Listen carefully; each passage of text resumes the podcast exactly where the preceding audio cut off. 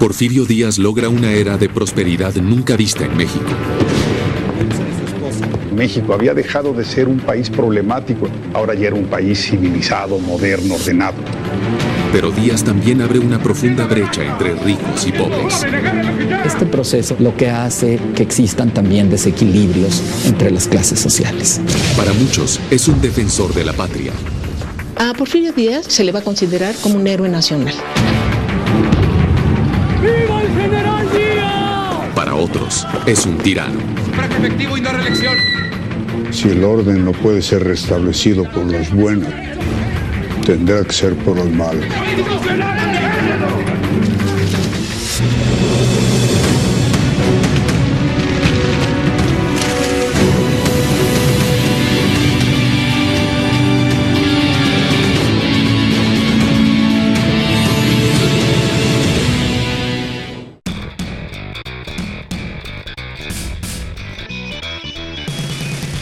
Fala pessoal, bem-vindos mais um Pesado ao Cubo. Aqui é João Amaral, um dos seus hosts de sempre. E vamos começar agora uma nova série no nosso Pesado ao Cubo, uma série muito aguardada, muito pedida. E para me juntar aí na saga de descrever toda essa série, trouxe um grande amigo nosso, praticamente host junto nosso aí do Pesado ao Cubo, já contribuiu com a gente bastante vezes. Nosso amigo Bruno BH, do canal Área 21BG. Fala, BH. Fala, João, tudo bem? Fala, pessoal, beleza? Cara, super animado aí, novamente, enfim, por estar participando do podcast do Pesado ao Cubo e também, principalmente, por estar nessa super série especial é, da, dos jogos PAX, que, enfim, já de cara eu posso adiantar que é o meu sistema de jogo favorito. Difícil até de saber qual que eu gosto mais. E tô animado, espero estar em todos os episódios aí. Acho que isso é só o, o início de uma longa e prazerosa jornada. É isso aí, cara. Então o BH já adiantou aí pra gente. Vamos falar agora da série de jogos PAX. São jogos aí lançados pela Sierra Madre Games, que hoje em dia é Ion Game Design, mas jogos que começaram aí com o Pax Porfiriana, depois passou pelo Pax Renaissance, Pax Emancipation, Pax Transhumanity, Pax Vikings, estou esquecendo de algum? Pax Pamir, pá, esquecido Pax Pamir, esquecido Pax Pamir. Muito bom. Então, assim, vamos fazer uma série como a gente fez lá no começo do podcast, falando dos jogos da Exploiter. Vamos fazer a série dos jogos do Pax. E a gente escolheu aí, até a sugestão mesmo do BH, para entender um pouco como é que foi a dinâmica do desenvolvimento dos jogos Pax. Vai fazer uma ordem cronológica da apresentação desses jogos. E por hoje vamos começar aí com o Pax Porfiriana, não é isso? Exatamente. É, e eu acho importante, João, a gente fazer essa ordem cronológica, porque, enfim, é, é, eu considero inclusive a série Pax um gênero à parte de board game, né? Eu acho que ele fica ali no, numa zona cinzenta entre o Euro o Wargame, e eu acho que ele tem tanta particularidade que ele, para mim, já pode ser considerado como um gênero à parte. E acho que é interessante também a gente entender um pouco da história, né? De como é que esse gênero surgiu, qual foi a evolução dele, qual é o background, né, dos autores que estão por trás da família Eklund, né, do Phil e do Matt, principalmente. E aí eu acho super importante a gente começar pelo Porfiriana, que inclusive é um dos meus favoritos.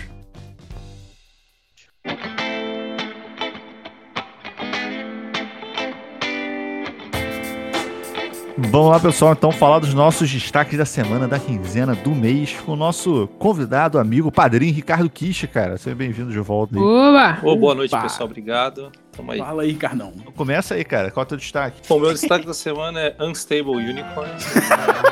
Excelente. Pode editar, pode editar. Isso porque a gente não jogou. É, não, isso vai ficar é, no episódio. Não, não edita, foda-se, deixa aí. É isso então, gente. Esse foi o destaque da semana. Dá uma conferida lá. Caralho! The fucking ugly unicorn. Exatamente. Baby Unicorn. Baby Unicorn. Maluco. Que destaque. Próximo. é, vou falar de Munchkin. Cara... Nossa, isso não, tem noção não. do nível. A gente tem que dar oportunidade para os outros falarem sobre o destaque. João, e você, o que você achou de Unstable Unicorn? O cara, Unstable Unicorn, eu, eu invejo a criatividade da galera, cara. Quando, quando eu vi Exploding Kittens pela primeira vez, que eu vi, eu vi em Essen, tinha um stand maior do que o stand inteiro da Exploter, tinha um stand sobre Exploding Kittens. Eu falei, caraca, Nossa, cara. Aí, Unstable Unicorns pra mim é nível Exploding Kids. E você comprou. Deu certo. Ok, Ricardo Kish, você tem um, um- um destaque real? Tá bom, vamos lá, vai, vamos lá. Recomeçando, recomeçando. Tenho, tenho, sim. bom, eu vou destacar aqui um jogo de 2013 que eu tenho jogado aí na- nas últimas duas, três semanas, que é o Madeira, um jogo aí da What's Your Game. Não, o João e o Mário falam É, Madeira. Então, Ah, madeira mas- quer dizer Da Ilha da Madeira, em né? português. Então, essa, por isso que chama Madeira, da Ilha da Madeira. Mas é um jogo aí bem conhecido, acho que da, da maioria do pessoal. É um jogo pesado. O mais pesado é o What's Your Game. considerado pesado, o mais pesado é o What's Your Game, pelo menos dos que eu joguei, e é um jogo que eu acho muito bom. Mais um destaque bom aqui que eu quando, quando eu sou convidado eu só trago os bons, né? Mas é um jogo na minha opinião muito bom, tem muito elemento que eu gosto, né? Tem é, um planejamento de ações é, para várias várias fases dentro do turno, né? Então o turno ele se estende, é, não é uma ação e passa, você tem uma ação e depois lá na frente você vai ter outras ações para ser executadas e todas elas estão amarradas. É, o recurso é bem apertado também, você tem que ter um bom, uma boa gestão de recurso. Eu também gosto disso quando é, apertadinho ali. Então é um jogo que eu, não, não tenho ganhado muito, mas eu tenho jogado Mas- bastante. E- mas é um jogo é, prazeroso de jogar porque ele tem essa, essa é, eu acho que ele tem um nível de dificuldade, você tem que ter um bom planejamento de recurso e um planejamento antecipado de, do, do que você vai fazer nas próximas fases ali. São cinco fases para você mudar o, o, o turno, né? Então você precisa planejar. Eu tinha uma impressão que o Mário e o João não tinham gostado desse jogo, não. Não joguei. Mário não jogou Ah, e eu gosto. confundi então. Então eu Mas, confundi. Não, vou falar madeira, cara, que eu acho interessante é um ponto que o Kish falou. É o jogo mais pesado da Watch Your Game, sendo, novamente, como eu gosto de falar aqui, do mesmo jeito que o Mario fala da Fantasy Fly, eu falo da Watch Your Game. Justo. É um jogo Watch Your Game. Então tem coisas que você espera de um jogo Watch Your Game. É um euro português aí, bem fechado, direitinho, mesmo estilo de sempre, só que realmente é um dos mais pesados. Eu lembro que Madeira, a última vez que eu joguei, na verdade eu joguei Madeira acho que duas vezes, eu tenho que jogar de novo, já falei com o Kish mais uma vez, você tá jogando o tempo todo, me chama, porque Madeira teve uma coisa que me incomodou nele, até queria saber a tua opinião, Kish, que é aquelas ações principais que vão mudando todo turno da localidade, eu achei ela um pouco, é, pro, pro nível do jogo, ele é um pouco aleatório demais pra mim. Tipo assim, é aquela parada, que naquele turno você descobre pra onde vai o negócio, e às vezes te quebra, né, ele dá aquela pernada, o jogo te dá uma pernada pra uma coisa que estava programada a longo prazo. O que, que você acha em relação a isso? Com certeza tem um certo ponto de. Não são muitas, que não vai variar muito. Durante os turnos do jogo, uma hora vai aparecer que você precisa, ou mais de uma vez vai aparecer que você precisa. Então tem, sim, tem aleatoriedade, mas eu acho que não, não chega a prejudicar, não chega a ser um jogo assim que você fala, pô, aleatoriedade estragou aqui a minha estratégia. Você consegue sim se virar bem, mesmo com, com- se não saiu aquela ação, né? Então é importante se você te- sempre tem pão ali para poder fazer uma ação numa região que você não tirou aquele dado, né? Você e, e ela vai aparecer, você vai fazer, até porque você não pontua em todos os, os turnos, né? Acho que dos cinco você pontua em três. Então às vezes você é, aproveita a oportunidade se, se aquela se aquele personagem ali que vai te dar o que você precisa estar ali, já aproveita e faz aquela ação, porque se na próxima não tiver ali, você pode não não não ter como pontuar o que os seus pontos de prestígio ali que você está planejado, né? Que é os crowns requests lá que você tem que pontuar nos turnos ímpares. Então assim tem, eu entendo, mas não, a mim não incomodou e geralmente me incomoda esses jogos muito mais pesados com muita com muito planejamento. Você ter aleatoriedade geralmente me, me incomoda. Não que a aleatoriedade sempre me incomoda, mas nesses jogos onde planejar e ter uma boa gestão ali apertadinha de recurso, aleatoriedade geralmente não gosto. Mas nesse jogo não me incomoda de verdade esse, esse ponto. É legal, legal. Eu preciso, eu preciso realmente então jogar mais vezes. E temos que marcar aí na Joga da Horda das terças-feiras à noite pra Mario conhecer. Porque Mario, eu, eu nunca ouvi um Watch Your Game que o Mario falou que não gostou, não achou o jogo bom. Então, apesar da, da crítica ameritrash dele, Mario gosta de Watch Your. Game. Cara, questão é que eu não sei exatamente quais jogos são deles. Eu Cara, Nippon, Bom, ok, Zango, bonzinho, Zango é bonzinho. é, acho que foram os dois que você jogou. Pô, mas bonzinho, né? Bonzinho. Recentemente, pelo menos. Bonzinho, bonzinho, bonzinho. Então, Cara, o Mário fala bonzinho pros jogos que ele acha muito bom. É, bonzinho. fala é que um bom pra caralho pros jogos que Fodástico. ele acha. Cara, se não tem dadinho, não tem miniatura, é de bonzinho bonzinho, É bonzinho, eu jogaria se as pessoas pedirem. Bom pra caralho é eu quero jogar pra caralho. Eu, o dia inteiro, tô pilhado. Tem que ter Se, dadinho, eu, né? eu- se me perguntar o que, que eu quero jogar, eu vou falar os bom pra caralho. É tipo o top 20, sei lá, da minha, da minha vida. É, tipo Munch.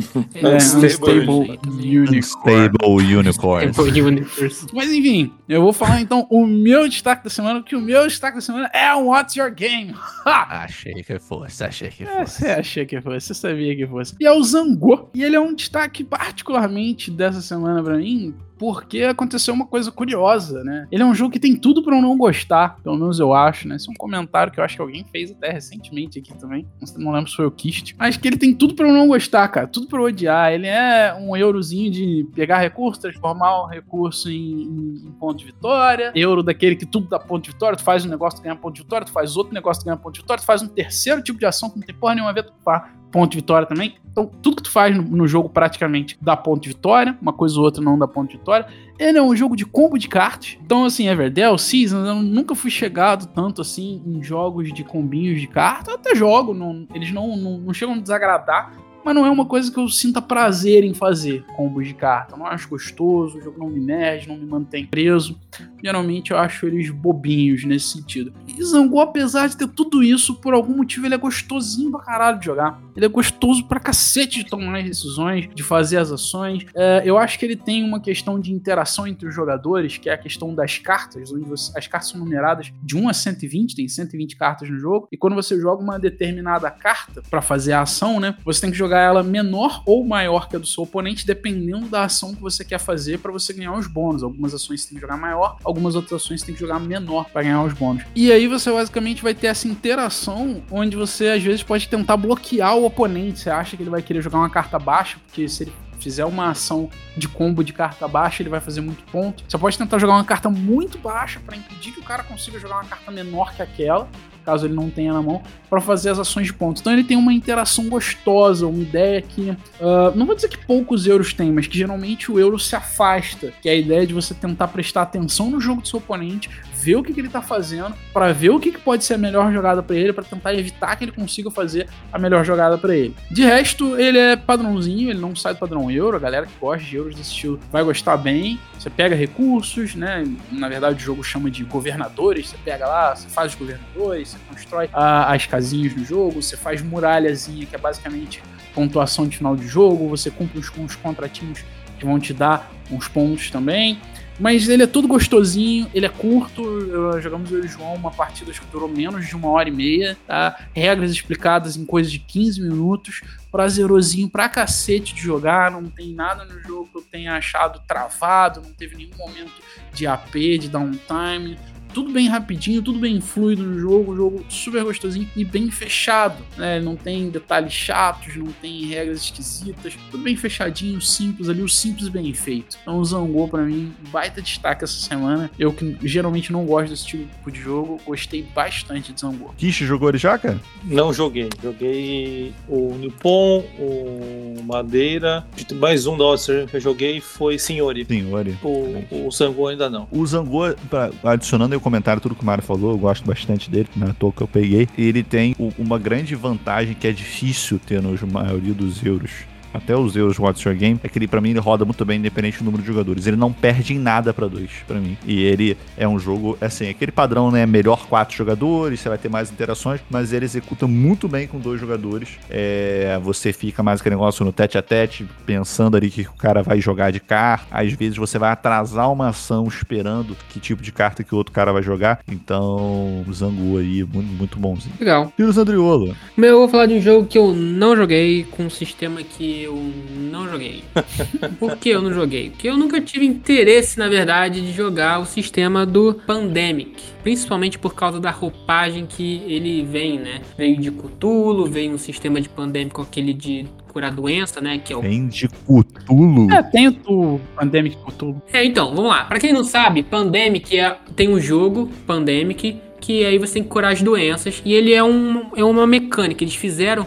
Que, que mecânica não, que eles fizeram de uma maneira em que tivesse o sistema Pandemic. E agora a Zigman Games ela lança outros jogos com esse sistema e faz alguns twists no sistema do Pandemic. Então, assim, só pra quem não sabe, o Pandemic foi lançado em 2018 E ele tem alguns cores, assim, dentro dessa mecânica dele, que são personagens, que cada um tem um poder especial, um poder diferente, com habilidade diferente. Que tem cartas, você tem um deck de cartas, que essa deck de cartas vem habilidades especiais, ou localidades, ou movimentos que você pode fazer para certa localidade para resolver alguma situação. É um jogo cooperativo, você tem que lidar com ameaças que aparecem no mapa, então no jogo Pandemic é a doença que está se espalhando, então essa é a ameaça, ele está lá numa região, tem muita doença no mesmo, na mesma região, ela se espalha para as regiões adjacentes. Tem esse boom dessa da, da, da, pandemia, né, das, das doenças se espalhando. Então tem esse deck de ameaças que fazem coisas acontecerem, adiciona ameaça no tabuleiro e você tem que lidar com essa esse build up, né, essa acúmulo de desgracença nascendo no teu mapa. Então tem vários pandemics, tem Pandemic Ibéria, tem Pandemic aí do Cthulhu também, tem Pandemic Rising Tide, tem Pandemic em Roma também, que esse eu nem sabia que tinha. E agora no dia 21 de julho foi lançado aí o Pandemic World of Warcraft Warg of the Lynch King. E aí, cara, com essa roupagem eu fiquei com muita vontade de conhecer o jogo, sabe? Porque é, é uma roupagem de aventura, sim, mas ele botou uma pegada um pouco de RPG, de construção de personagem dentro desse, desse sistema que é o Pandemic. Então você tem lá o, o, o mapa das, das regiões do, do, reino de Argoroth. E aí você, como é um jogo cooperativo, cada um vai ter lá uma quantidade de miniaturas que controla. É, eu não consegui entender muito bem pela descrição das e-games se você tem uma miniatura só ou, ou um, alguma quantidade assim que você consegue controlar. E tá surgindo esse, esse, esse bicho surgiu e tá começando a invocar mortos-vivos. E aí os mortos-vivos, quando se acumulam, acabam né, tendo invocações de bichos mais fortes e assim por diante, até ter a grande evocação desse, desse Lich maluco. Então você tem. Essa é a ameaça. Em vez de ser a doença, é, são os mortos-vivos. Que estão vindo ali. Tão, são esses, esses demônios, esses orcs, goblins, enfim trolls que estão ali aparecendo. E seu deck de ações de, do seu herói, ele te dá armadura, te dá cavalo para você andar mais rápido, te dá, enfim, habilidade, dá um buildzinho de um personagem estilo RPG. Então ele faz esse twist. E você tem missões, que é o diferencial também desse, dessa nova roupagem, que você tem que concluir algumas missões porque o Lich King tá fazendo magia negra, tá invocando umas criaturas muito bizarras. Então você os você tem que ir concluindo algumas missões, mas sempre que você conclui missões, você sai totalmente depenado delas. O personagem, o jogador que faz, fica todo estragado e tem que continuar e continuar no jogo e ficando cada vez mais destraçado até conseguir que a última é, enfrentar a última missão, que é derrotar o chefão. Né? Então ele traz essa roupagem de fantasia com esses twists. Eu achei bem interessante. E é uma novidade aí que tá lançando, tem pré-order a 60 doletas no site da Z-Game. Fica aí então, para quem não conhecia esse sistema do Pandemic, então agora tem a nova o novo Warcraft. World of Warcraft, mais um, né, para confundir nosso nome. Joguei, joguei, joguei Pandemic já na época do Legacy, cara, assim. Então. É ruim? Não. Ele tava, ficou muito tempo aí no top, né, da Ludopad, pelo menos. É, é bom. É ruim. É. hum, ah, não é ruim, não acho ruim. É assim, é, cadê ele? É, acho que todos é, os eu acho ele muito repetitivo. Exatamente, vai ser a mesma repetição. Eu acho ele muito repetitivo, a partida tem um feeling muito igual. Então, mas esse aqui não é Legacy, né? Ele é uma partida de um jogo de tabuleiro. Não, não, não, eu tô falando Pandemic. Pandemic. Sim, mas aí o Legacy, pensa que o Legacy, a tendência é ter coisas variadas. Imagina o que não é Legacy, é isso que vem na minha cabeça. Quando eu disse repetitivo, eu quis dizer o Pandemic, uma partida de Pandemic normal, não Legacy. Pandemic, você senta pra jogar. Na primeira rodada você faz um negócio, na segunda rodada você faz o mesmo negócio, na terceira rodada você faz o mesmo negócio. Você não, não, não sei lá, não tem um avanço é no jogo, evolução. Pelo menos eu não hum. sinto. Sabe? Entendi. Eu sinto que ele é muito repetitivo. Você tá só fazendo a mesma coisa, você tá enxugando gelo. Tipo o joguinho do Mario aí. Mas se você comprar, jogamos, cara. Sempre, sempre. Bom, o jogo tem aí Sete heróis, um Lich King, três, abdom... É, é, três monstrengo e 36 outros monstrenguinhos. Tem miniatura do Lich King? Tem miniatura do Lich King? Exatamente. Então tem umas 60 Pronto. miniaturas aí também, mais Pronto. de 100 cartas. Tá aí o é... apelo. E tem Stronghold em 3D também no meio do tabuleiro. Bem mais atrativo que Pandemic. É, porra, então, tá é, é mais atrativo. É uma roupagem um pouco atrativo. diferente com esses twists aí, essa parada de RPG. Então, eu não conheço o sistema, nunca me interessei em conhecer, agora eu estou interessado. E também eu não sabia que era um sistema, então eu fui correr atrás pra entender um pouquinho desse sistema aí, pra ver se vale a pena comprar. Então, um destaque rápido, pessoal, aí pra. Na verdade, é um destaque um teaser. Porque é um jogo que a gente já fez é, review aqui no canal. É sobre o Tricerion. Porque Tricerion nas últimas semanas, últimas duas, três semanas, eu joguei ele duas vezes. É, apresentando aí com o pessoal novo que queria jogar. A edição completa, a edição de colecionador, com todas as expansões e tudo mais. E toda vez que eu jogo Tricerion, eu me lembro que, cara, Tricerion é muito bom. Tricerion é vida. Tricerion está no top 5 da vida. Aguardem futuramente é top pesado ao cubo. Tricerion pra mim é, é muito bom jogo e eu tinha um tempo que eu não jogava Tricerion. Toda vez que eu jogo, eu me lembro que ele é muito bom jogo. Só fica aí simplesmente o meu ode ao Tricerion. E o, Tá ele fala tanto de Tricerion que eu acho que todo mundo do grupo dos padrinhos comprou um Tricerion. É. Essas promoções aí que surgiu, que só a galera do padrinho tem. É, então eu compro pro pessoal de Curitiba jogar. É Isso isso, aí. É assim que tem que ser, cara. Tem que, você tem que ser amigo de pessoas que compram jogos. Por isso que eu sou amigo do Mario. Cara, eu gosto bastante do Tricerion. Eu tive nessas duas partidas aí que o João jogou. E em adição a ao que o João falou, eu arrisco dizer que possivelmente Tricerion é o meu euro-euro favorito. Top 1 euro. Melhor que a Naco. É, hum, é que eu não vejo o Anacrone Ih. tanto quanto o euro, mas. Opa, aí é outra É, polêmica. ele tem um pouco mais de tema, ele tem rolagenzinho de dado. Ele é um. Ele é um. Porra, Tricerion não tem tema? Anacrone é meio que um híbrido. Aí não. É um tema mais Ameritrash, não, não é um tema de, de eh, manejo de recursos, controle de economia. Falando simples pra você, eu acho Tricerion melhor do que Anaka. É, Eu prefiro o Anacrone, mas, o mas eu acho o Anacrone mais um, um, um mix entre o meio termo ali entre o euro e o, e o Ameritrash. Acho que full euro, puro euro, sem nenhum traço de Ameritrash, possivelmente, é meu favorito. Jogou, Chris? Joguei sim, mas preciso jogar mais, né? Perdi essas jogatinas que vocês fizeram aí, que, Passamos um que terceiro. foi, não foi dá- bombástica aí, né? Pelo jeito, todo mundo. Comentando. Mas o meu tá aí, eu, eu comprei e também tô esperando chegar. Um jogo muito bom.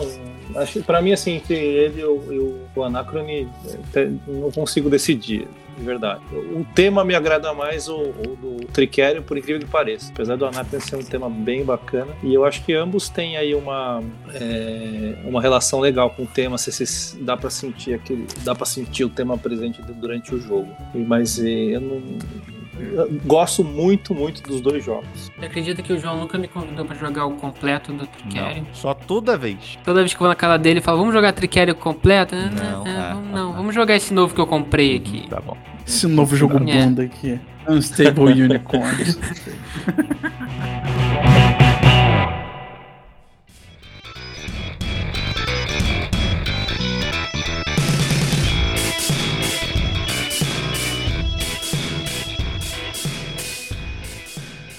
Cara, é muito interessante pensar que o Pax Porfiriana que a gente está começando agora, na verdade, ele é uma reimplementação de uma reimplementação, né? Na verdade, o Pax Porfiriana deriva do Lord of Sierra Madre, que foi um dos primeiros jogos, se não o primeiro jogo, do Phil Eklund, né? O designer principal aí da Sierra Madre Games, que a gente já falou aqui algumas vezes em High Frontier, é, Bios Megafauna, Bios inteira e tudo mais. Então é um jogo de 88, Lords of Sierra Madre. Ele reimplementou esse jogo é, em- depois para uma segunda edição e até que ele transformou o jogo que era um board game num card game entre aspas, né, cara, que virou aí o Pax Porfiriana. Eu, eu tiraria inclusive as aspas, João, porque é efetivamente, acho que a, a ideia do surgimento da série Pax foi justamente transformar aqueles jogos monstruosos, né? Porque, enfim, tanto o Lords of Sierra Madre da primeira edição, quanto a segunda, que já tem, né, o Phil já tentou dar uma desenvolvida nela, eram jogos de 5, 6 horas de duração, aqueles wargames de cheatzinho, né? Aqueles. Aquelas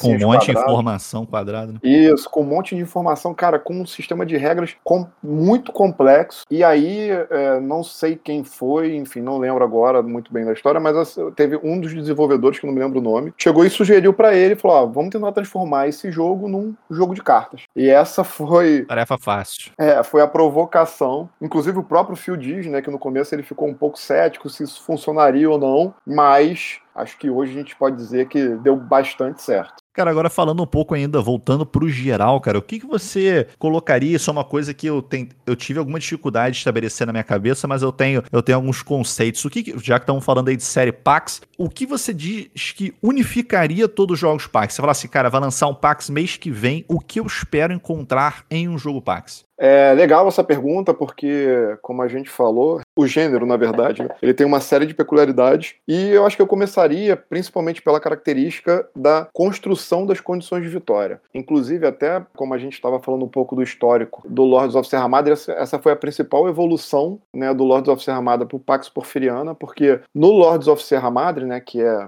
a inspiração para o primeiro jogo da série Pax, você tinha diferentes gatilhos de final de jogo, mas a condição de vitória era a mesma para todos os jogadores. Era quem tinha mais dinheiro no final do jogo. É claro que o jogo poderia terminar de várias formas diferentes, né? você trigava isso de várias formas, mas era a mesma condição. E aí, já no Pax Porfiriana, que eu acho que essa é a principal característica da série, o filme implementa essa capacidade dos jogadores construírem diferentes condições de vitória. Né? É o que torna até a série bem particular, na minha opinião, mas basicamente os jogadores eles têm jeitos, na verdade o jogo promove diferentes formas de vitória e durante a partida os jogadores precisam construir as condições para a vitória que eles estão querendo. Só que como tem uma dinâmica ali, né, de um jogo de muita interação, isso varia muito durante a partida e isso é uma das primeiras coisas que torna super interessante. A segunda, eu acho que é, é a questão de, como a gente está falando aqui de um jogo de cartas, ele é fundamentalmente baseado na mecânica de construção de tabu. Isso já não é tão peculiar dele, mas enfim, é uma característica da série Pax. É uma coisa que você espera em todos.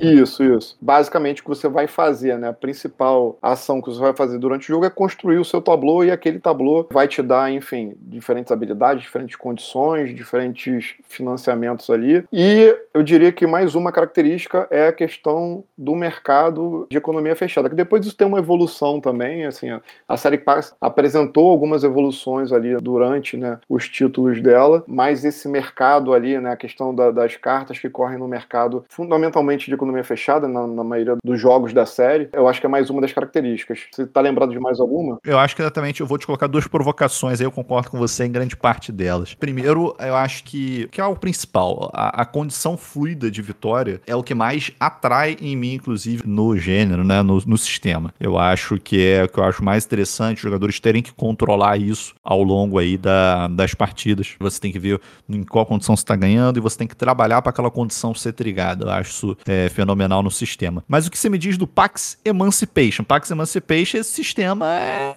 mais ou menos, é mais uma condição diferente para o jogador. Não acha as condições são as mesmas? É, na verdade, o Pax Emancipation, e eu acho que vale a pena a gente se aprofundar nisso durante o episódio dele, claro. mas ele é um pouco divisor de águas para a série. Uhum. Porque ele começa a introduzir diferentes mecanismos ali que alguns se perpetuam para o Pax Transhumanity, por exemplo, né? Enfim, que você tem ali, principalmente Sim. a condição dos agentes econômicos, que são os cubinhos que funcionam, né? Como. Que ele até usou em outros jogos, né? Tipo o Bills Orange, ele usou mesmo. Que vem também, é isso, é isso que eu ia falar, assim, que ele acaba que ele criou ali um ecossistema de mecânicas, né? Eclundianas, vamos dizer assim, uhum. que ele meio que vai testando num jogo, vai puxando para outro e tal. E eu acho que até, inclusive, essa questão diferenciada aí da condição de vitória no Emancipation, ele não levou muito adiante, porque se você for pegar na série, só ele tem essa característica. E eu acho que ali também é muito é muito bem aplicado. Por conta do Sim. tema. Não, por conta do Sim. tema. Né? Porque, apesar das polêmicas, acho que não, não vale a pena a gente entrar em, é, é com Sim. o nome do fio ultimamente, mas eu me lembro de ter visto algumas entrevistas dele falando sobre Emancipation, ele teve muito essa preocupação de falar, caramba, até a própria questão semi-cooperativa, né? Como é, que eu, como é que eu construo um jogo de interação onde tem que ter uma pessoa com uma vitória, mas que as atitudes e as ações daqueles jogadores não se tornem, não beneficiem o que vai de contra o tema, né? Então, que é a questão da, da abolição abolição da escravatura. Né? Então, assim, ele, ele, ficou muito preocupado em não tornar, não tornar propositivo, né? não tornar é, é, recompensatório nenhuma atitude dentro ali das mecânicas do jogo que favorecessem a não abolição, né? que fossem de encontro contra a mensagem que ele quisia, queria passar no tema. Então, tem a, tem a delicadeza do tema ali no Emancipation também que dá uma desvirtuada da série na é. questão das mecânicas. É, eu acho que o Phil tem muita preocupação temática em todos os jogos, né? E nesse é um tema muito sensível, né? Tá, teve ter uma preocupação a mais, isso é um fato fato. Né? É, isso, enfim, até bem lembrado, porque acho que é mais uma característica que eu acabei deixando de passar quando eu estava enumerando, que é isso. Muito assim, são recortes históricos. Né? A série Pax, fundamentalmente, ela faz um recorte histórico e cria ali um jogo, enfim, é baseado naquele recorte. Também, novamente, abrindo aí para a exceção do Transhumanity, né, que não é do Phil, é do Matt Eklund, obviamente está dentro da série, enfim, né? Pro que... próximo, né? Uma coisa que, que, não é distópico, mas falaremos mais à frente no, no episódio dele, sem dúvida. Ele é um futuro propositivo. É um futuro propositivo, exatamente. É um futuro bom, mas não absurdo. E acho que, cara, uma característica aí, você falou também do mercado, eu acho que realmente os, os primeiros eles faziam bastante a parte da economia fechada, mas para mim o, o, que é comum a todos, realmente com as devidas variações, dependendo do jogo, é o mercado de cartas. Então, assim, desde o primeiro aí do Porfiriana até o Viking, que é o último, tem um mercado de cartas. Alguns deles, esse mercado é dividido em dois, os mais clássicos, né? Porfiriana, Renaissance. Esse mercado é distribuído em dois lados, no Transhumanity é distribuído em quatro, é, no Emancipation é distribuído em dois, e no Viking é um só. Então eu acho que ele trabalha em vários jeitos diferentes, mas com essa questão que, que eu gosto de chamar do display de cartas, algumas pessoas chamam que é um draft aberto, né? É um, não deixa de ser um draft de cartas, mas é um draft aberto. É o tipo do draft que eu gosto. Exatamente. E para finalizar a questão da, das características da série, estou lembrando acho que acho que essa é realmente a última, é a questão das diferentes esferas de atuação. Que aqui no caso, na hora que a gente for entrar um pouco mais no jogo, a gente, enfim, a gente tem Sonora, Chihuahua, são duas áreas mexicanas e uma zona de controle americana, né? Porque a gente está falando ali do México, da fronteira do México com Arizona, basicamente, onde se passa ali durante a Revolução Mexicana, o Pax Porfiriano. Mas, assim, todos os jogos da série têm esferas de atuação diferentes, né? Os jogadores enfim, aqui são essas regiões da fronteira do México, no Pax Transhumanity, né, você tem lá a questão dos países desenvolvidos, subdesenvolvidos, da, cloud e da outra esfera que eu estou me esquecendo qual é agora. No Pax Pamir, né, isso muda um pouco de cara, mas continua sendo a questão das facções, né, você tem a facção russa, a britânica, a afegã, mas não deixa de ser ali um, um, uma localização de esferas diferentes, enfim, ele tem isso como característica também, né, ele traz isso em todos os jogos, é quase que uma construção imaginária ali de um territorial, né, sem, sem, sem necessariamente ter tabuleiro, mas tendo essas que ele chama de esferas de atuação. Começando a entrar então, cara, no, na bola da vez aí, Pax Porfiriana, falando um pouquinho da ficha técnica dele, né, cara? Pax Porfiriana é um jogo de 2012, né? Apesar de que a gente falou aí já na introdução que ele é a reimplementação do Lords of Serra da Madre, que é lá de 88. Então ele foi lançado com Pax Porfiriana em 2012. Tá aí como um jogo de dois, na verdade, na caixa, 1 a 6 jogadores. A galera diz que é 2 a 5, é melhor com 4. Também concordo nesse ponto. 120 minutos em média de jogo. E tá aqui como um jogo de 3,58 de peso, cara. O que, que você me diz a respeito desse peso aí do Pax Porfiriano, BH? Cara, é, essa, essa discussão de peso para mim é sempre difícil, porque ela é muito subjetiva, né? Mas eu vou levar como consideração a régua da própria série Pax, né? E se eu não me engano, ele é um dos mais leves, não é? Se você for pegar. Sim, sim, sim, seguindo os outros. É, talvez o, ele regule muito com o Pax Pamir, principalmente o Pax Pamir segunda edição, que o, o Cole Verde fez um trabalho excepcional lá em, em deixar mais palatável. Mas assim, eu, eu, acho, eu acho bem honesta, é, né, dentro dessa régua aí dos Paxes, essa classificação, apesar né, de, de ser uma série um pouco contraintuitiva, principalmente por conta do que a gente já falou, né, dessa construção de diferentes formas de vitória, eu acho que isso é onde está mais o peso ali do gênero Pax, mas eu acho que é ok, cara, eu acho que assim, eu, eu vejo talvez o Pax Emancipation para mim é um dos mais pesados, junto ali com o Renaissance e o Transhumanity, eu acho bem honesto, assim, eu acho que é, é um esse 3.6, 3.8, tanto para ele quanto para o Pax Pamir, eu acho que servem bem. Eu concordo com você, cara. Eu jogaria ele realmente um pouquinho mais pro 3.8, que, cara, sinceramente, eu achei ele opaco pra cacete. E olha que o Pax Porfiriana foi o último que eu joguei. Eu joguei todos os outros pra frente antes de jogar o primeiro, que é o Porfiriana. E assim, apesar de que, por exemplo, o Emancipation é, realmente é o mais pesado de todos, eu achei, até pelo pouco que você falou, vamos falar mais de detalhes aí à frente, mas no aspecto semi-cooperativo dele, é, é, aquele negócio, né? Você tem que jogar com um olho no gato, outro olho no peixe ali, olhando tudo o tempo todo, porque tem um aspecto semi-cooperativo e tem um aspecto competitivo do jogo, né? Do jeito que a gente gosta de jogar jogar, vamos dizer assim. E o Porfiriano, ele, ele tira essa. Ele não tem essa complexidade, né? Mas eu acho que eu, eu tenho um pouco de dificuldade do gameplay dele. Apesar do gameplay muito parecido com os outros jogos, é basicamente comprar carta, jogar carta. Você pensar na cadeia dos eventos, é, ele tem um peso aí mais realmente pro médio pesado. Acho que não se constitui como jogo pesado, pesado, depois de 4, mas acho que estaria ali pro 3.8, concordo com você em relação a isso. Então, interessante, João. Enfim, vamos avançar nessa discussão, mas eu concordo com relação ao peso, eu discordo um pouquinho na justificativa, porque, na verdade, eu acho que, assim, tematicamente, ele é um dos temas que se desenrola de forma mais fácil. Sim, mais claro, né? É, novamente, a opacidade da série, ela tá muito na questão das construções de vitória. É, a questão mecânica, né? É, é, eu falo muito isso. Acho que na série Pax você precisa incorporar muito tema. E, enfim, a gente, na hora que a gente entrar ali no tema, acho que eu desenvolvo um pouco melhor isso. Mas a partir do momento que você entende mais ou menos, se localiza dentro do, do, da proposta do jogo e começa a entender o que está acontecendo ali, qual é, qual é, qual é a mensagem que o jogo está querendo te passar, eu acho que dentro da série Pax, o Ele é o que eu consigo enxergar de forma mais clara. Pô, o cenário é esse daqui, então preciso primeiro desenvolver isso daqui, preciso arrumar uma fonte de renda, preciso me proteger. E aí, óbvio, conforme você vai se informando, vai jogando. O Porfiriano eu devo ter uns, umas 15 partidas de Porfiriano, então assim, também é. Já joguei bastante para poder conseguir ler melhor o jogo. Mas você entendendo assim a quantidade de cartas que tem como determinada pontuação, a quantidade de cartas que tem determinada outra, a, a, aquilo na sua cabeça desenrola de uma forma muito clara. Mas aí na hora que a gente for entrar um pouco no tema, acho que eu, eu avanço mais na, nesses detalhes. Então fica à vontade, cara. Pode entrar no tema aí. Quem somos nós em Pax Porfiriana? Pois é, assim, novamente, como em toda a série Pax, a gente sempre joga como intermediários, vamos dizer assim, né? Uhum, e uhum. no Pax Renaissance, em vez de jogar com os grandes impérios e tal, você joga como os banqueiros que estão financiando ali as grandes explorações. O desenvolvimento do renascentismo, né? Isso, o, o, o combate ao período de trevas né, da Europa medieval e tal, financiando o iluminismo praticamente. Sim, no Pax Pamir você joga ali como tribos que, que vão se aliando, né? E, e vão trocando né, de, de, aliança. Você não, não controla nem o Império é, Europeu, nem britânico, nem afegão. Você é uma tribo local que vai se adequando. vai flertando com todo mundo para quem tá melhor. Com todo mundo, e uma hora você pode ser britânico, outra hora você pode ser russo, enfim. E aqui no Porfiriano você joga como um hacendado. Um latifundiário, né?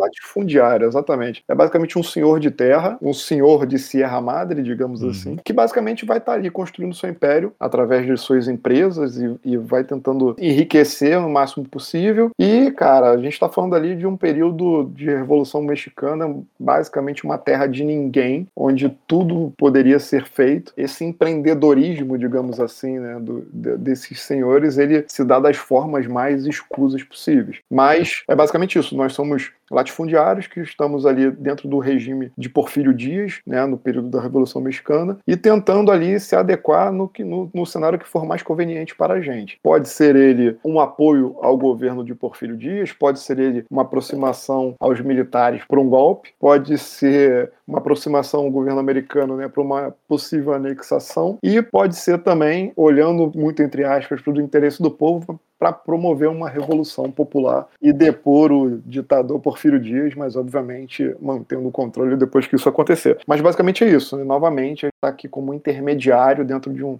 de um recorte histórico, tentando manipular os acontecimentos históricos, nesse caso, de um México pré-revolucionário. O que o BH colocou, assim, tematicamente, de maneira muito precisa, é o que a gente vai mecanicamente executar no jogo. Então, o tema aí, a gente está né, nesse, nesse ambiente de 33 anos aí de ditadura, né, do Porfírio Dias, e a condição de vitória é você executar uma dessas quatro condições, né, que na verdade é, é ganhar aliando ao militar, ganhar aliando fazer uma revolução do povo aos Estados Unidos ou se aliar ao próprio Porfírio. Então, esses são exatamente o que o jogo chama de topple, né, que é como se fossem as revoluções, os golpes, né, que você para você desencadear o fim de jogo e quando você desencadeia o fim do jogo, você a gente vai verificar a condição de vitória naquele tipo que foi desencadeado o fim do jogo. Então, isso é é, para vocês que não conhecem a série Pax, já estão dando aí uma pincelada do que é, em que você vai ao longo do jogo vendo quais dessas quatro condições de vitória, no caso Pax Te interessa mais, ou naquele momento do jogo você está melhor, para você conduzir o jogo para aquela condição de vitória ser desencadeada, né? Então acho que sempre quando eu vou apresentar Pax para alguém, seja qual for, eu sempre falo assim, cara, é, entendeu como é que é o jogo, mecanicamente não é muito difícil, não esquece das condições de vitória. Fica jogando o tempo todo pensando na condição de vitória, né? Exatamente. É, e novamente, assim, cara, a gente vai chover no molhado aqui, não tem como falar de qualquer jogo da série Pax sem ser muito taxativo nesse, nesse ponto específico dele, né? Que é o grande diferencial e que muda de jogo para jogo, né?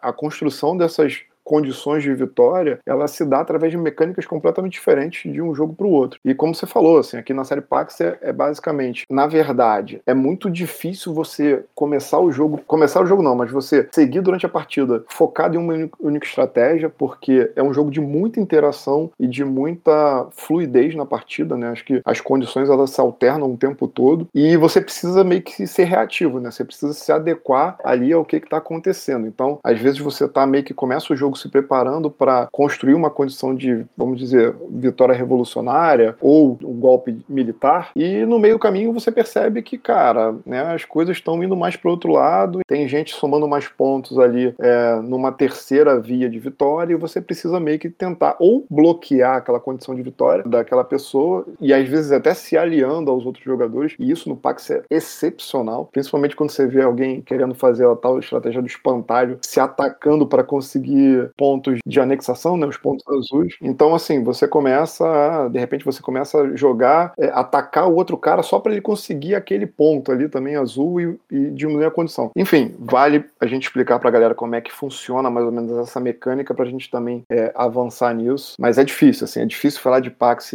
sem ser prolixo às vezes. É difícil. Cara, assim, tentando seguir aí um pouco o fluxo de jogos, como é que funciona, como é que as pessoas jogam. Na sua vez, basicamente, você vai fazer três ações, né? No teu turno, você vai chegar e vai poder fazer três ações. As ações são simples, o jogo ele tem dois displays de cartas, como a gente já tinha falado que alguns packs têm isso. Então você tem duas fileiras de cartas, a gente tem visualiza um total de 12 cartas que podem ser compradas. Essas cartas elas têm valores progressivos, você pode comprar a primeira das duas fileiras, né? Cada uma por zero dinheiro, depois um, dois, quatro, oito ou 16. Então você pode querer comprar muito uma carta no final da fileira, se o cara é muito caro, ou você pode pegar as cartas que estão na ponta da fileira, que são mais baratas. E essas fileiras são esteiras, né? Elas sempre vão andando para frente, barateando as cartas que já estão ali há mais tempo. Isso é, é bem comum dos packs. Então você vai poder comprar cartas desse mercado como ação, você vai poder jogar cartas da sua mão, você pode vender cartas da sua mão, que é um dos jeitos de você ganhar dinheiro, e existem outras ações que elas são mais dos detalhes do jogo, que é difícil de visualizar, mas a gente pode comprar terras. Lembra que nós somos latifundiários, a gente vai poder comprar terras para fazer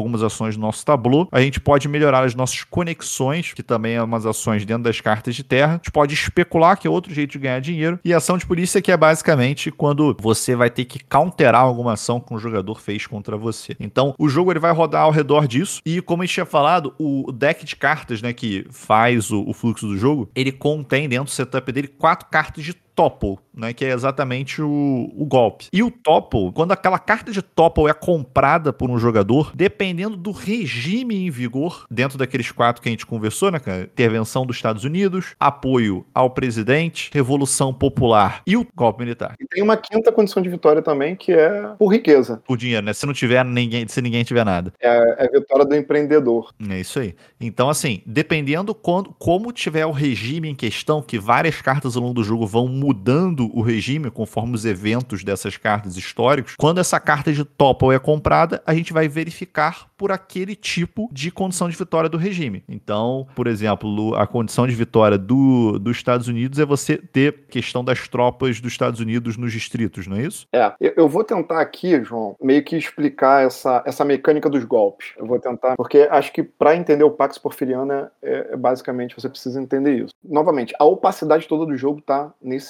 nessa mecânica de golpes. Como o João falou, são quatro cartas de golpe que estão embaralhadas ali, em algum momento elas vão sair naquele, naquela esteira de cartas e poderão ser compradas a partir do momento que alguém compra elas, você desencadeia essa questão do golpe. Só que aí, como é que funciona né, essa equação? O primeiro fator é você escolher, dentro de uma possível estratégia ou de alguma tática ali, que tipo de golpe você vai se preparar durante a partida para poder executar. Então você tem um golpe revolucionário, e aí, enfim, para ter uma revolução ali popular, você precisa acumular prestígio com a revolta da população. Então tudo que você joga ali durante o jogo para incitar o povo, né, a uma instituição popular, isso vai te dando cartas de revolução, vai te dando pontos de revolução. Você tem um outro, uma outra forma que é se aliar aos militares para poder efetivamente, né, dentro de um, de um regime de lei marcial, executar um golpe militar. É engraçado dizer, esse golpe ele é tem menos pontos disponíveis pelo baralho, mas justamente por isso ele é o mais difícil de terá, né? Porque se você está acumulando ele, significa que poucos pontos sobram para alguém estar tá tentando aquela estratégia também. Você tem o, o agente duplo, que é o cara que está meio que trabalhando ali com os Estados Unidos e tal, tentando promover uma instabilidade ali dentro do México e tal, para que comece a criar. consiga anexar, né? É, comece a criar essa, essa indignação e, e a possibilidade de anexação dos Estados Unidos. Você, e você tem ali a base leal do Porfírio Dias, que está basicamente esperando para que ele seja o sucessor natural após a saída ou a morte, enfim, do ditador do poder. Então são esses quatro tipos, e novamente tem o quinto modo de ganhar, caso nenhum golpe seja bem sucedido, no final do jogo você tem ali o, o cara que foi o maior empreendedor, né, o maior latifundiário, quem tem mais dinheiro, quem né? tem mais acúmulo de riqueza vai acabar ganhando o jogo, porque, enfim, é assim, assim que funciona. funciona o mundo, porra.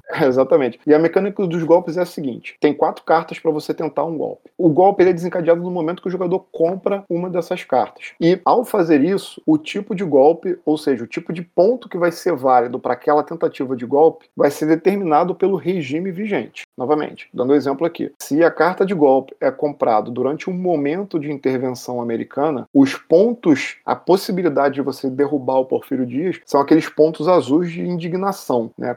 Quem tiver mais pontos de indignação consegue derrubar o cara e, e promover a anexação aos Estados Unidos. Se o regime, por exemplo, que você está durante quando você comprou o golpe é de lei marcial, aí os pontos de comando, os pontos militares, que são os brancos, é os que vão ser computados. E aí como é que você quantifica? Pô, mas quantos pontos eu preciso? E aí que está dificuldade. Para você quantificar os valores e verificar se você teve sucesso ou não, você monta o que eles chamam de uma tripartite. Como é que é essa tripartite? Né? Vamos supor que a gente está aqui no, nos pontos marciais, os brancos, para saber. Eu vou ver, o Porfírio Dias sempre vai ter um ou dois pontos, dependendo da condição de jogo ali, mais a quantidade daquele tipo de ponto dos, jogador, dos dois jogadores que tiverem menos pontos. Ou seja, você soma a base do Porfírio, você vê os dois ou um jogador, né? Se você estiver jogando de três, que tem menos daquele tipo de pontos, soma isso tudo. Se você tiver mais pontos do que ele naquele momento, você vence o jogo. E aí, cara, para complicar, você ainda tem uma fase que você ainda pode ali meio que executar ações reativas, né? Porque a partir do momento que você desencadeia, desencadeia esse golpe, os outros jogadores ainda podem jogar cartas de, de assassinato, ativar um parceiro que estava ali escondido, enfim, uma,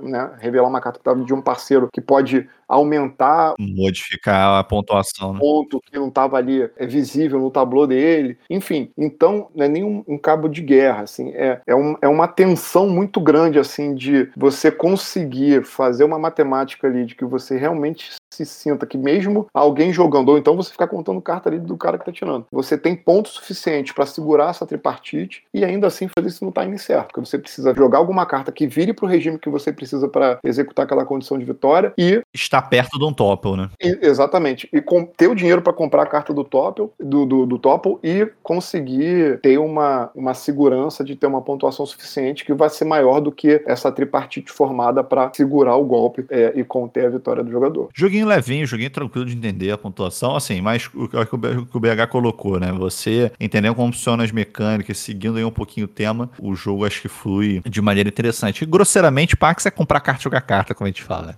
É isso, cara. E, e assim, é, novamente, a dificuldade está em você construir esse cenário para vitória. Essa é toda a dificuldade do jogo. Porque fora isso, assim, as cartas são muito intuitivas. Eu preciso fazer dinheiro, né? Eu preciso ter dinheiro para financiar os meus golpes, para financiar minhas tropas, para financiar minhas alianças. Então, assim, primeiro eu começo baixando carta de empresa, que é a carta que vai me gerar income, né? Vai me gerar receita. A partir do momento que eu for gerando receita, eu começo a construir meu exército. A partir do momento que eu for construindo meu exército, eu começo a atacar os hacendados inimigos. Então, assim, o fluxo do jogo, né, a construção dele, ela se dá basicamente nessa provocação de você construir um empresariado forte que te dê dinheiro e, cara, com um exército ali capaz de fazer as, as maracutaias todas necessárias para poder formatar essa equação. Agora, você construir essa condição de vitória, aí realmente é onde está a dificuldade do jogo. Outra história, né? Outra história. Falando aí um pouco então, cara, agora do. Já que passamos aí como é que funciona o fluxo de jogo. Se alguém quiser aí se interessou pelo jogo, cara, falamos do jogo, pô, gostou do tema, gostou do jeito que funciona, ou não, quero começar realmente série Pax por onde a série Pax começou. Como é que tá aí de disponibilidade de Pax Porfiriana, cara? Fácil de encontrar, difícil de encontrar? Como é que foi tua experiência para conseguir tua cópia? Cara, eu acho que aqui pelo Brasil continua bem difícil, não só ele,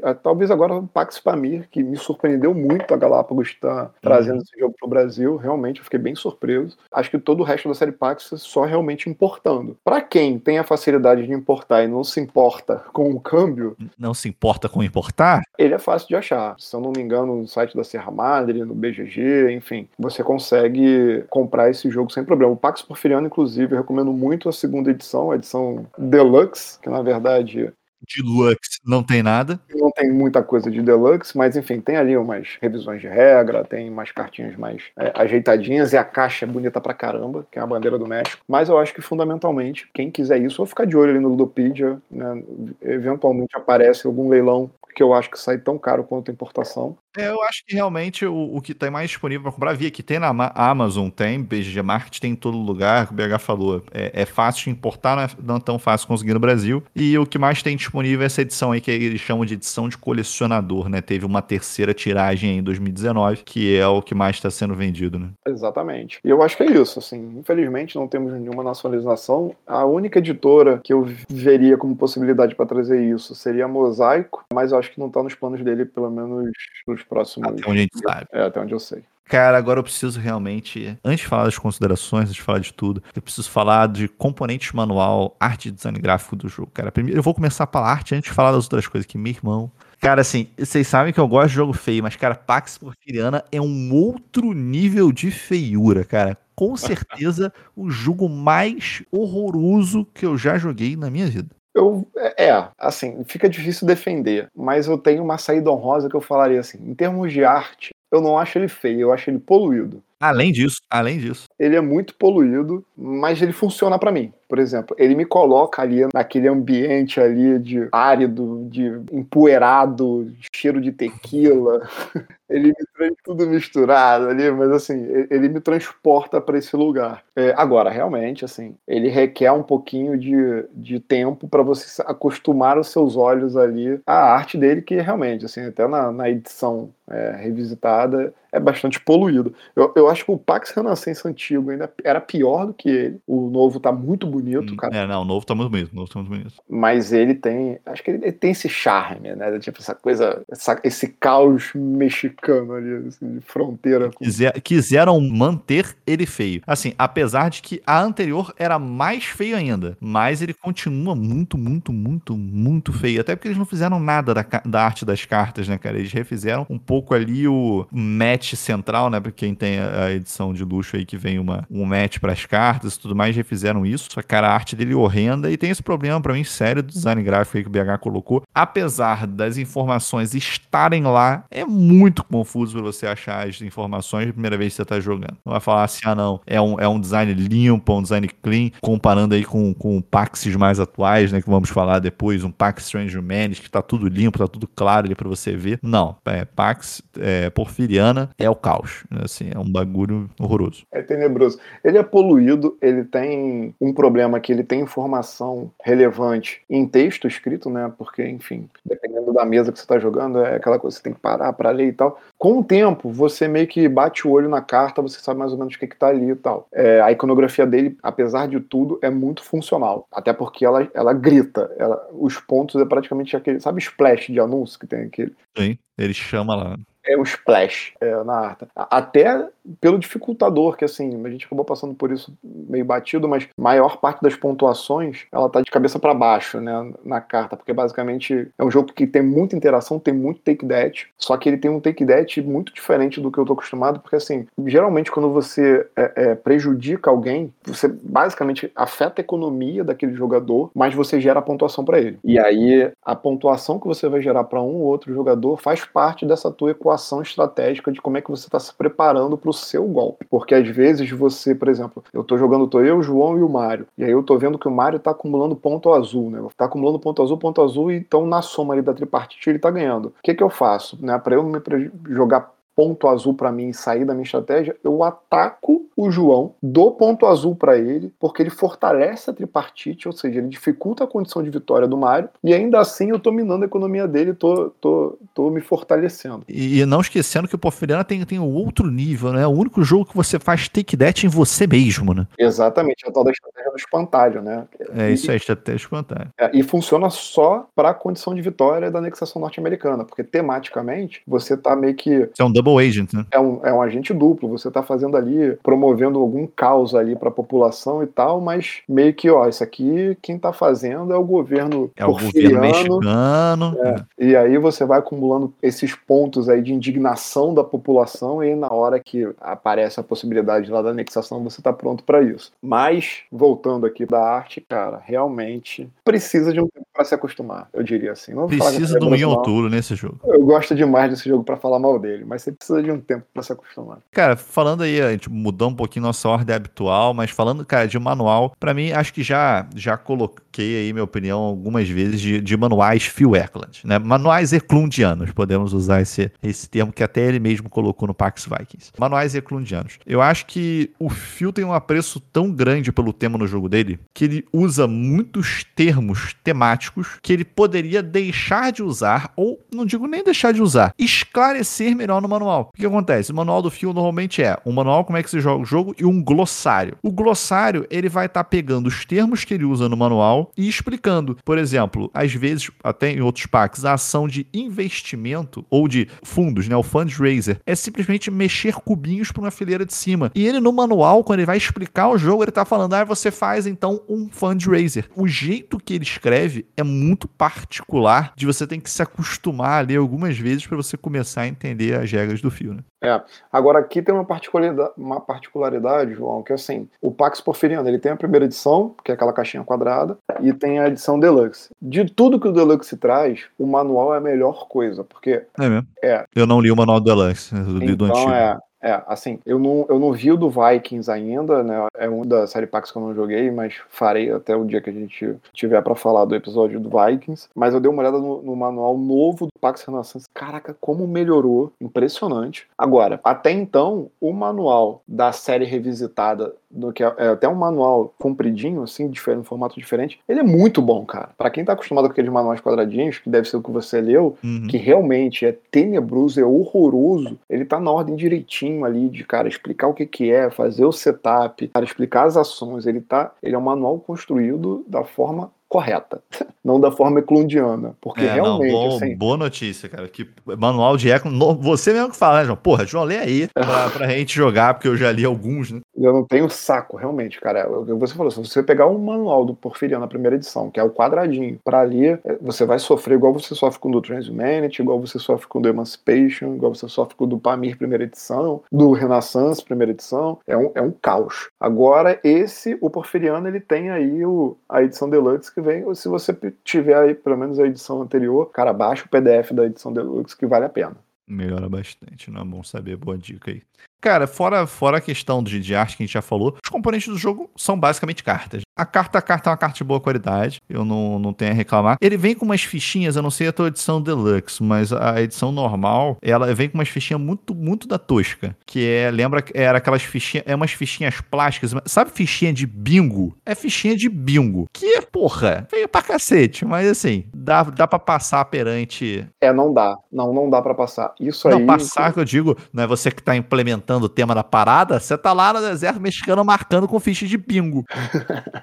Não, eu ia falar, tipo, eu tento defender o Porfiriano em todos os sentidos, mas nesse eu não só não tenho como defender, como preciso atacar. Cara, é o que você falou, fora as cartas, o que, que ele tem de componente? Cubo, né? Cubinho de madeira, que aí é default, cubinho da cor de cada um, que é o que você vai marcar lá, enfim, basicamente as fontes de income, as reservas das cartas no mercado, enfim. É, você tem as fichinhas de Unrest, que são essas fichinhas vermelhas mesmo. De bingo. E- Exatamente, alguma empresa foi atacada e tal. E, cara, você tem as moedas. Meu amigo, as moedas do Deluxe desse jogo é a coisa mais escrota que eu já vi na face da minha terra. Primeiro que elas são umas paradinhas assim, uns disquinhos perolados, tipo, diferente no tom. É um marrom, o outro bege, o outro meio cinza, bege marrom, sei lá. Dependendo da luz que você tá jogando, você, cara, que você não consegue entender o que, que é o que, você não, não tem a menor A Ideia. estética. É, não, não, você não tem ideia do que, que vale um, do que, que vale três, do que, que vale cinco, enfim. Cara, é muito ruim. Assim, arruma moeda de um, moeda de três, moeda de cinco pra jogar esse jogo. Assim, porque o que vem com ele é inutilizável. Pô, eu vi, eu vi uma foto aqui do, do Cidadão BG, tava procurando, porque realmente essa edição de colecionador não conheço os componentes, só da antiga. Teve um cara aqui que botou para jogar na, no coisa dele pesos mexicanos. Aí, bacana. Aí ele pegou pesos de valores diferentes e funcionou. Olha bacana. só. Isso, é. Isso é interessante que acho que o pessoal de fora faz isso, que eu fui jogar, eu tava no Canadá, eu fui jogar com um cara fora numa, numa luderia e tal. Aí eu tava jogando Bruxelas, do, o, aquele do board game, e o cara trouxe realmente é, moedas de Bruxelas da época.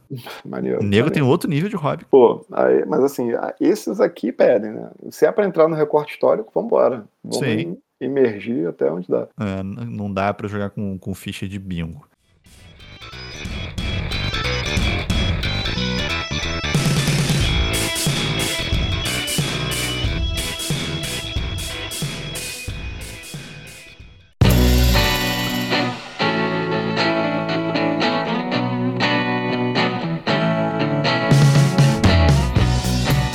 Então encerrando aí, começa aí com você mesmo, BH. Opiniões, cara, considerações aí a respeito dos Pax Porfiriana. Cara, então, além do Pax Pamir, acho que é o Pax que eu recomendo de entrada. Acho que para quem para quem não se incomoda com um jogo de interação forte e até mesmo assim para quem se incomoda um pouco, acho que vale a pena conhecer ele para ver como é que aquilo ali se é, é, parte de uma equação maior e inteligente e mais inteligente do que único exclusivamente atacar uh, o carinha lá. Mas é o que eu disse, assim, acho que da série Pax hoje, para mim, eu tenho três entre os favoritos, que eu nunca sei elencar qual que eu gosto mais. O Porfiriano é um deles. Está em um deles. Não fala dos outros, não. Não fala dos outros, não. Porfiriano tá um deles. Então, beleza. Então, o Porfiriano é um desses. E que muitas vezes quando me perguntam, é o primeiro que vem na minha cabeça, qual é o teu Pax preferido? Ele sai porfiriano. Se eu tiver jogado ele, na... eu vou falar porfiriano. Eu acho que, assim, as formas de interação, as narrativas que ele constrói cada partida, acho que aquilo que eu falei, assim, a projeção que ele te coloca dentro daquele recorte histórico, como tudo faz sentido, tudo, por mais difícil que seja essa, essa configuração da condição de vitória,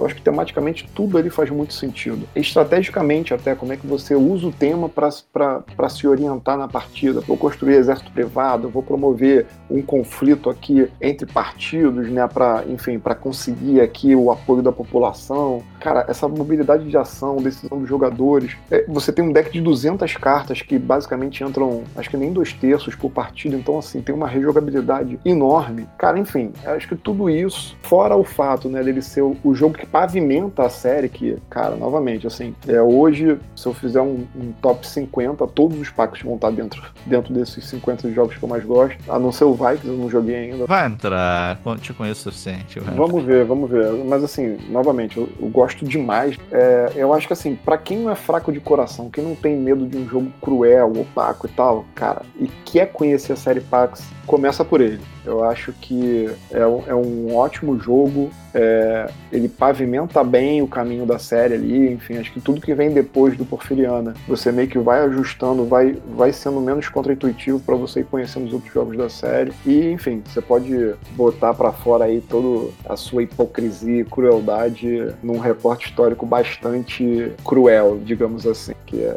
interessante para quem gosta desses jogos mais interativos. Alguma coisa que você considera negativo no Pax Porfiriana? Antes entrar na minha opinião.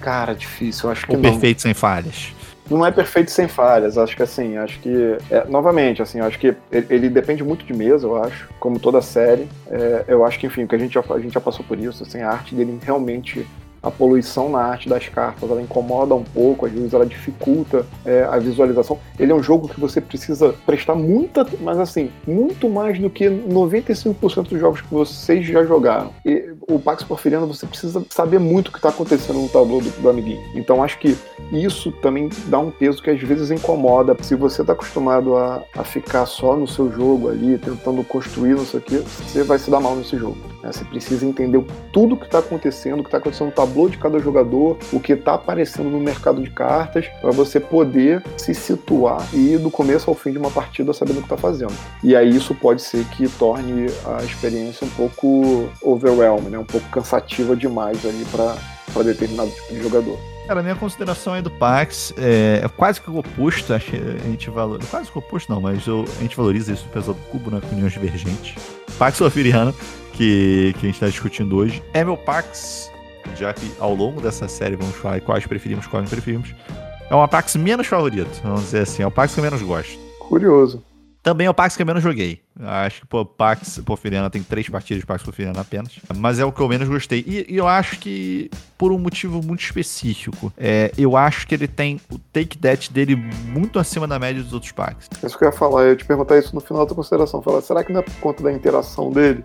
Exatamente. Acho que o perfil de jogador diz um pouco sobre isso também. É assim, é, os outros, eles têm. Não, não, é, não se engane, os outros têm muita interação. Pax, eu sempre falo que é um jogo muito tático, né? Todos os Pax são jogos muito táticos apesar de ter os componentes estratégicos, em que você tem ataque direto aos jogadores e tudo mais. Só que o Porfiriana, é, em si, ele é, ele é, ele é muito belicoso, entre aspas, né? Que não temos exército, não temos coisas, mas ele é muito do ataque ao outro.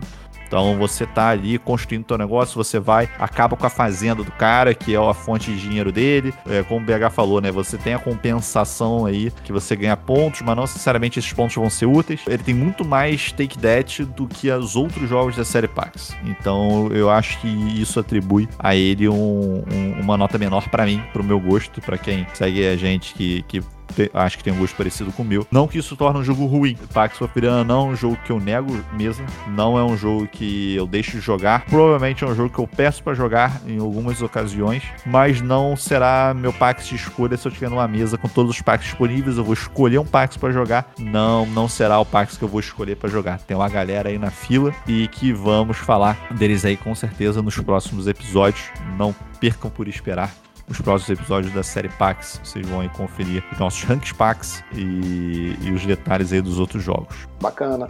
E, então, pessoal, ficamos aí já para um pequeno spoiler, um pequeno gotinho do que será o próximo episódio. Falaremos de Pax Pamir. Então, Pax Pamir, que é o, como o BH falou, o único Pax que está vindo para o Brasil. Maior surpresa de anúncios de jogos desse ano, né, cara? Pô, realmente, assim, na verdade, a Galápagos me surpreendeu em, em três jogos, né? O Flotila, né, que era, deixou de ser hipster aqui na minha coleção, é, é, eu adorava, é, adorava, não, adoro, obviamente, mó jogaço. O Origins, que era um joguinho que eu tava no meu radar aqui, né, pela Boards and Dice, que eu tava, enfim, tentando acompanhar para ver se eu ia pegar ou não, agora eu espero pela Galápagos. E, cara, Pax Pamir, realmente, é, eu, tô, eu tô curioso para ver como é que ele se comporta no mercado nacional. É, agora, cara, assim, não preciso falar que cara, é um jogaço. O próximo episódio vai ser tão empolgante quanto esse para mim. A gente tem ali, né, a, a, cronologicamente, a primeira edição, ela veio bem, bem antes da segunda. Enfim, teve algumas mudanças, mas acho que dá pra gente colocar tudo no mesmo episódio. Colocar os dois e colocar a diferença dos dois, né? Exatamente, e atacar esse, esse jogo da série. Show de bola. Valeu, IBH, mais uma vez, cara, por estar aí com a gente. Não se esqueçam de, além de seguir Pesado ao Cubo, seguir Área 21BG, jogos obscuros do Instagram aí do BH e o canal também na Ludopédia, que ele escreve resenha escrita. É, sem puxar saco, mas é a resenha escrita que eu mais gosto de ler da Ludopédia. E realmente textos muito bons, muito esclarecedores com, com a tônica aí que o BH, que a gente gosta bastante. Obrigado mais uma vez por estar aí com a gente, cara. Valeu, irmão, obrigado, cara. E assim, novamente, eu sou só um entusiasta, não sou um canal. Canal bom mesmo para jogo pesado, principalmente, é pesado ao cubo. E sempre que tiver o convite, pode contar comigo. Um abraço. Valeu, um abraço.